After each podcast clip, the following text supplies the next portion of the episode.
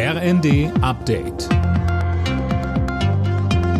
Stündlich neu. Auf den Punkt informiert. Ich bin Anna Löwer. Guten Abend.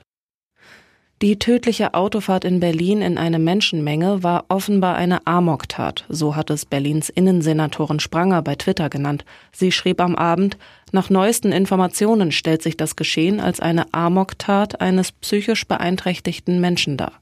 Der 29 Jahre alte Fahrer war nach dem Vorfall von Passanten festgehalten worden und ist in Polizeigewahrsam.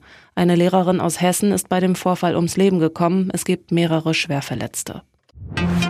Das EU-Parlament will das Ende der Verbrennermotoren einläuten. Eine Mehrheit der Abgeordneten in Straßburg hat dafür gestimmt, ab 2035 keine Privatautos oder leichte Nutzfahrzeuge mit Diesel- oder Benzinantrieb mehr zuzulassen. Der Vorschlag ist ein Teil des angestrebten Klimapakets Fit for 55 der EU-Kommission. Andere Teile des Pakets hatten die Abgeordneten zuvor abgelehnt. Der europäische Emissionshandel wird damit nicht wie geplant ausgeweitet und einer CO2-Grenzausgabe für Importe bestimmter Güter erteilte das Parlament auch eine Absage.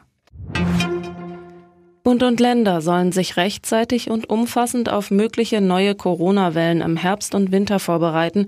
Das fordert der Corona-Expertenrat der Bundesregierung. Wichtig sind im Fall der Fälle unter anderem bundesweit einheitliche Regeln und eine klare Informationskampagne. Kinder sollen aber weiter in Schule und Kita gehen können. Dazu sagte Gesundheitsminister Lauterbach. Die Schulschließungen haben erhebliche Nebenwirkungen für die Kinder gehabt. Wir werden Schulschließungen und auch also Kitaschließungen vermeiden können. Ich glaube nicht, dass das noch einmal angemessen sein könnte und da stimme ich auch mit der Einschätzung des Expertenrates überein. Das weltweit benötigte Getreide aus der Ukraine soll bald wieder aus dem Land geschafft werden können. Darüber haben sich Kanzler Scholz und der ukrainische Präsident Zelensky abgesprochen. Russland will den Getreideexport über die besetzten Häfen nach eigenen Angaben ermöglichen. Alle Nachrichten auf rnd.de